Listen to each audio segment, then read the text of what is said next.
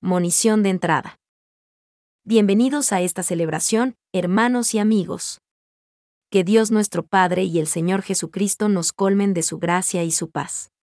Hoy la Iglesia celebra la solemnidad de la Asunción de la Virgen María y quiere que compartamos la extraordinaria alegría de su subida al cielo.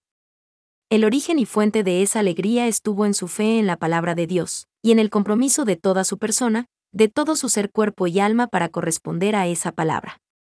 Esta hermosa fiesta nos alienta a seguir el ejemplo de María, a mirarla como la estrella de la evangelización y a confiar en esta Madre amorosa tan cerca de Dios y de nosotros. Seguros de la presencia del resucitado aquí y ahora en medio de nosotros, nos ponemos de pie para darle gracias a Dios porque ha hecho obras grandes en nosotros. En speech, en speech. El autor del Apocalipsis, tratando de infundir nuevo valor a los cristianos perseguidos, muestra cómo los designios de Dios se cumplen en la historia a pesar del enemigo. Una mujer vestida de sol. Con la luna por pedestal. Así nos anuncia bellamente el Apocalipsis que la descendencia de la mujer se salvará del dragón. Escuchemos. Lectura del libro del Apocalipsis. Se abrió en el cielo el santuario de Dios y en su santuario apareció el arca de su alianza. Después apareció una figura portentosa en el cielo, una mujer vestida de sol, la luna por pedestal, coronada con dos estrellas. Apareció otra señal en el cielo. Un enorme dragón rojo, con siete cabezas y diez cuernos y siete diademas en las cabezas. Con la cola barrió del cielo un tercio de las estrellas, arrojándolas a la tierra. El dragón estaba enfrente de la mujer que iba a dar a luz, dispuesto a tragarse el niño en cuanto naciera dio a luz un varón, destinado a gobernar con vara de hierro a los pueblos. Arrebataron al niño y lo llevaron junto al trono de Dios. La mujer huyó al desierto, donde tiene un lugar reservado por Dios. Se oyó una gran voz en el cielo. Ahora se estableció la salud y el poderío. Y el reinado de nuestro Dios. Y la potestad de su Cristo. Palabra de Dios. Salmo responsorial. Respondemos, de pie a tu derecha está la reina, enjollada con oro de Ofir. Hijas de reyes salen a tu encuentro.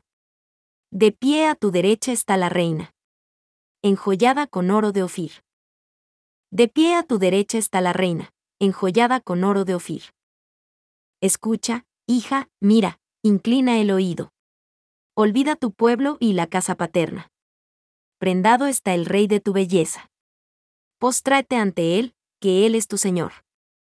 De pie a tu derecha está la reina, enjollada con oro de Ofir. Las traen entre alegría y algazara. Van entrando en el palacio real. De pie a tu derecha está la reina, enjollada con oro de Ofir. Monición de la segunda lectura. Pablo recuerda a los corintios que la resurrección de Jesús es el fundamento de nuestra fe. Así como en Adán todos mueren, así en Cristo todos volverán a la vida. Escuchemos. Lectura de la primera carta del apóstol San Pablo a los Corintios. Hermanos. Cristo resucitó de entre los muertos, el primero de todos. Si por un hombre vino la muerte, por un hombre ha venido la resurrección. Si por Adán murieron todos, por Cristo todos volverán a la vida. Pero cada uno en su puesto, primero Cristo como primicia, después, cuando Él vuelva. Todos los que son de Cristo. Después los últimos, cuando Cristo devuelva a Dios Padre su reino, una vez aniquilado todo principado, poder y fuerza. Cristo tiene que reinar hasta que Dios haga de sus enemigos estrado de sus pies. El último enemigo aniquilado será la muerte. Porque Dios ha sometido todo bajo sus pies. Palabra de Dios. Lucas nos presenta hoy el grito de alegría de María cuando toma conciencia del significado del acontecimiento que Dios está realizando en ella.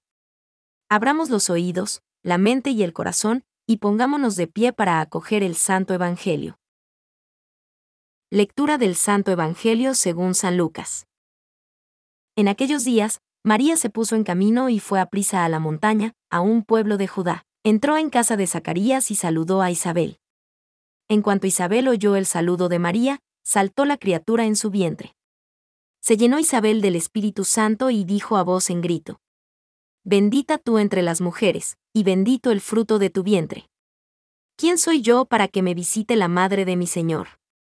En cuanto tu saludo llegó a mis oídos, la criatura saltó de alegría en mi vientre.